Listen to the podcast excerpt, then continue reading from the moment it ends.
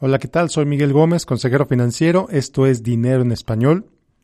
El día de hoy vamos a hablar de un tema del que la verdad preferiría no hablar, pero está tan por todos lados que pues creo que es la está tan por todos lados y está cada vez adquiriendo más popularidad que pues creo que es mi responsabilidad hablarte de esto.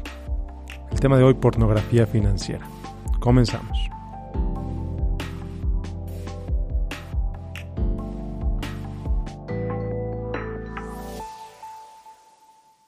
Bueno, antes de entrar en tema, te quiero reiterar la invitación a que me dejes tu correo electrónico en www.finanzasfantásticas.com. El 15 de marzo voy a abrir eh, el curso, el curso de inversiones, la segunda generación, y pues la verdad es que va a estar muy bueno. Vamos a hablar sobre los principales instrumentos de inversión, pero no solo eso, sino lo que verdaderamente tienes que saber sobre los principales instrumentos de inversión. Entonces te invito a que me dejes tu correo en www.finanzasfantásticas.com. Las ventas se abren el 15 de marzo y el curso arranca el 22 de marzo. Si es para ti, déjame ahí tu correo y pues recibirás más detalles en los próximos días. Entonces ahora sí, comenzamos con el tema de hoy, pornografía financiera.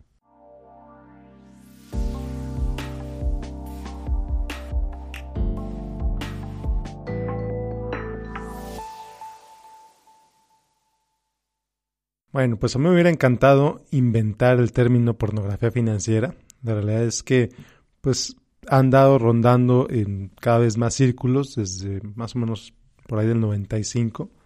Fue creación de Jane Bryan Quinn, una columnista financiera, y también se dice que lo creó Rex Sinkfield, que es vicepresidente de una compañía de inversiones muy importante a nivel mundial. Pero bueno, independientemente de quién la creó, ¿De qué te estoy hablando cuando te hablo de pornografía financiera? Bueno, pues en México desafortunadamente es cada vez más popular. En Estados Unidos existe desde los 70 eh, porque pues la industria financiera digamos que está un poco más adelantada, un poco más avanzada en Estados Unidos que en México.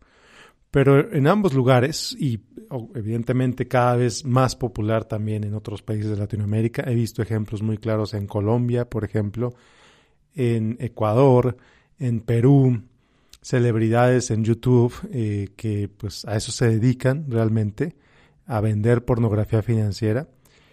Pero bueno, ¿de qué te hablo cuando te hablo de pornografía financiera? Bueno, es ofrecer consejos consejos, te lo digo entre comillas, financieros y de inversión, que la verdad es que suenan muy bien. A lo mejor eh, impulsan tu ego, impulsan tu avaricia, impulsan tu miedo. Es decir, noticias, comentarios, artículos financieros que manipulan tus emociones para invitarte a actuar de tal o cual forma y que en el largo plazo esas acciones son en detrimento para ti. En pocas palabras, puede ser un artículo, puede ser un, blog, puede ser un video en YouTube, puede ser un, un post en alguna, en alguna publicación muy reconocida que te invita a actuar con tu dinero de manera contraria a tus intereses. Por ejemplo, una entrevista en el periódico El Financiero que habla sobre invertir en X instrumento en bienes raíces, por ejemplo, que resulta que fue escrito por una persona que se dedica a promover X instrumento en bienes raíces.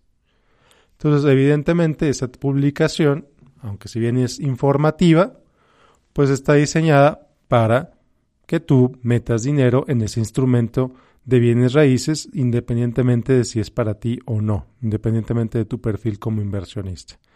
Bueno, ok, esa es pornografía. Quizá es pornografía de, pues de bajo nivel, eh, pero sí lo es porque te invita a actuar eh, con tu dinero, en este caso, en el caso de este artículo en particular, está moviendo tu avaricia diciendo qué rendimiento vas a recibir o qué rendimiento podrías recibir para decir, oh, voy a ganar 15% de interés en mi dinero. Definitivamente debo meter dinero ahí. Si te fijas. Otro ejemplo bastante claro que veo mucho, muy seguido son aquellas personas que te ofrecen un servicio en el que te dicen yo te enseño a hacer trading. O compra tu suscripción conmigo y yo te enseño a leer el mercado. Yo te enseño a decirte qué vender y qué comprar y cuándo comprarlo y cuándo venderlo.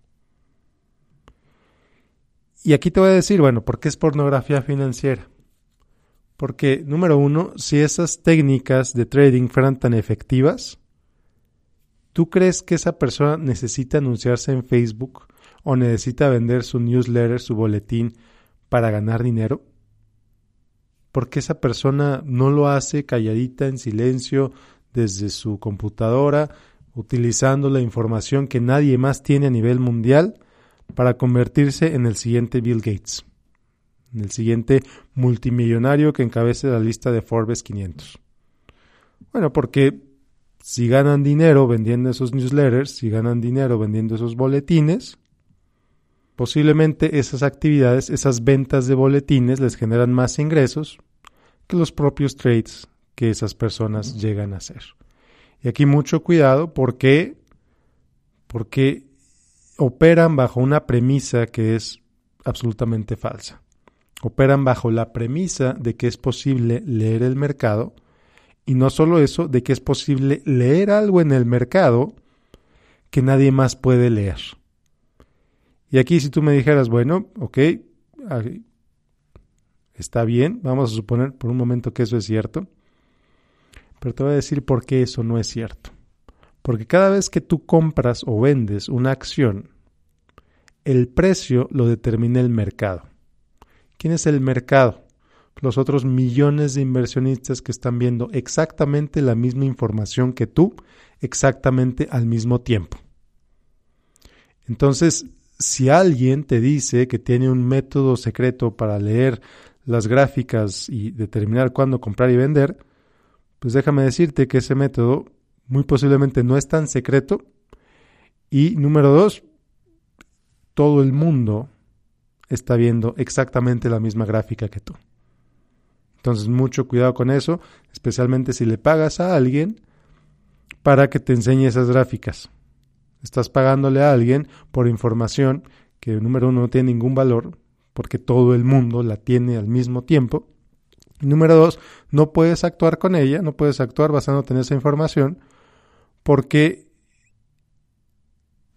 volviendo a lo mismo, todo el mundo tiene acceso a la misma información al mismo tiempo, y si tú tienes una manera única y especial de leer esa información, ¿por qué tendrías que vender ese acceso a ese secreto, a esa información única y especial, para que más gente la sepa y ese secreto deje de ser un secreto?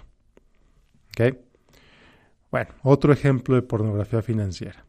Este es un artículo, artículos que veo muy comúnmente en revistas financieras.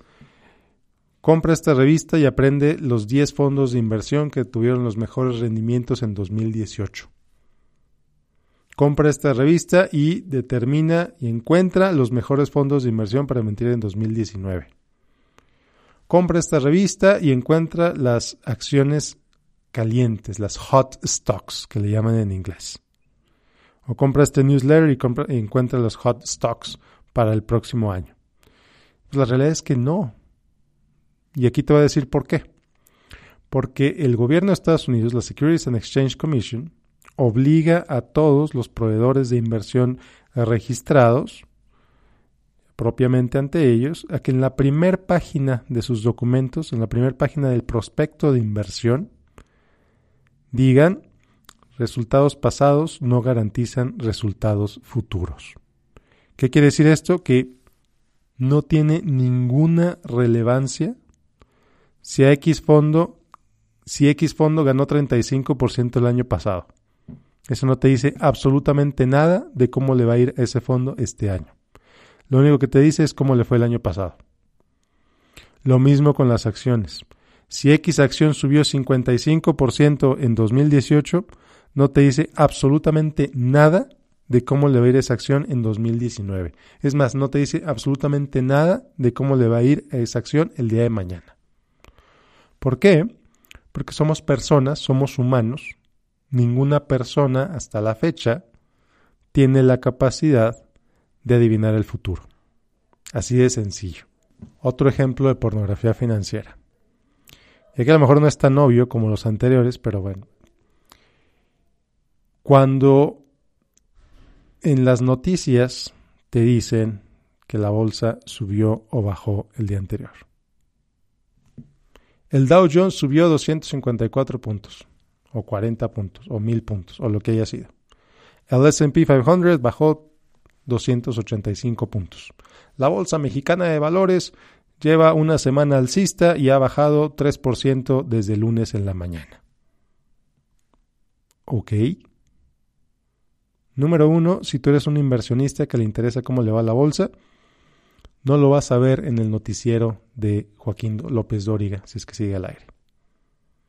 Si es una persona que le interesa cómo le fue la bolsa, eres alguien que posiblemente tienes acceso a herramientas más eh, sofisticadas para determinar cómo le fue la bolsa ese día. Y número dos, si tienes acceso a esas herramientas más sofisticadas, pues no te sirven absolutamente de nada saber cómo le fue la bolsa el día de hoy. Te lo digo desde mi experiencia. Yo manejo X cantidad de dinero para clientes, portafolios, pues sí, importantes. Y la verdad no me interesa cómo le fue a la bolsa el día de hoy. No me interesa cómo le fue a la bolsa el mes pasado. Incluso no me interesa cómo le fue a la bolsa el año pasado. Sí lo sé, sé cómo le fue el año pasado, sé cómo le fue la semana pasada, sé cómo le fue ayer, pero esa información no me es relevante para tomar decisiones de inversión, ni para mí ni para mis clientes. ¿Por qué? Porque es información pasada. Ya pasó, no me sirve de nada. ¿Qué si uso? ¿Qué si uso para construir un portafolio? Bueno, eso va a ser un poco de lo que vamos a platicar en el curso de inversiones.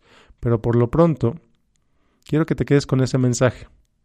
De nada te sirve el desempeño de un mercado, de una acción, de un sector del mercado. De nada te sirve saber el desempeño para tomar decisiones de inversión. El desempeño por sí mismo no te sirve. Tienes que ver otros factores, tienes que ver cómo construir tu portafolio, tu nivel de riesgo, etcétera. Pero saber cómo le fue a la bolsa ayer no te sirve de nada para tu portafolio. Saber cómo le fue a la bolsa el año pasado no le sirve de nada a tu portafolio. ¿Ok? Entonces, mucho cuidado con la pornografía financiera, mucho cuidado con los artículos, con los posts, con los videos, con los tweets diseñados para modificar tus emociones y que muevas tu dinero al respecto. Eh, comprar inversiones, vender inversiones, etc. Entonces, yo espero, de verdad deseo, que mi curso de inversiones sea un antídoto para esa pornografía financiera, para que tomes la información que verdaderamente necesitas para invertir y que aprendas a ignorar todo aquello que debe ser ignorado al momento de tomar una decisión de inversión. Entonces, bueno, mucho cuidado con la pornografía financiera. Cada vez está más prevaleciente en México. Hay varios medios culpables, Bloomberg, el financiero, el economista, eh, la revista eh, Expansión, eh, el periódico El Norte, el periódico Reforma, todos los medios serios tienen casi casi parte de su misión. parte de su misión es generar pornografía financiera. Claro que ellos lo disfrazan como información financiera o artículos financieros. la realidad es que no lo son. O sea, sí son artículos financieros. Si los usas para información general, si los usas para tu conocimiento nada más, maravilloso, está bien, suficiente. Pero no los uses para tomar decisiones de inversión. ¿Por qué? Porque a los medios lo que les interesa es recibir clics en sus artículos. A los medios lo que les interesa es que más gente se meta a sus páginas para poder vender más anuncios y poder justificar con sus anunciantes las tarifas de, sus, de su publicidad. Entonces, mucho cuidado con los artículos, con los videos, con los posts que están diseñados simplemente para alterar tus emociones. Recuerda que los periódicos, los blogs, las celebridades de YouTube no son asesores financieros y no puedes considerarlos como tal porque, número uno, evidentemente no conocen tu situación financiera. Entonces, si lees un artículo que te invita a invertir en bienes raíces X, si tú le haces caso porque crees que puedes ganar 15% de interés, recuerda que ese artículo fue escrito por alguien que no tiene la más remota idea de tu situación financiera. Entonces, bueno, nada más recordatorio, déjame tu correo en www.finanzasfantásticas.com para avisarte del curso de inversiones. Y como siempre, te invito a que me sigas en facebook.com diagonal Miguel Gómez, consejero. Soy Miguel Gómez, consejero financiero. Nos vemos la próxima semana con otro episodio de Dinero en Español. Que tengas un excelente, excelente día. Gracias.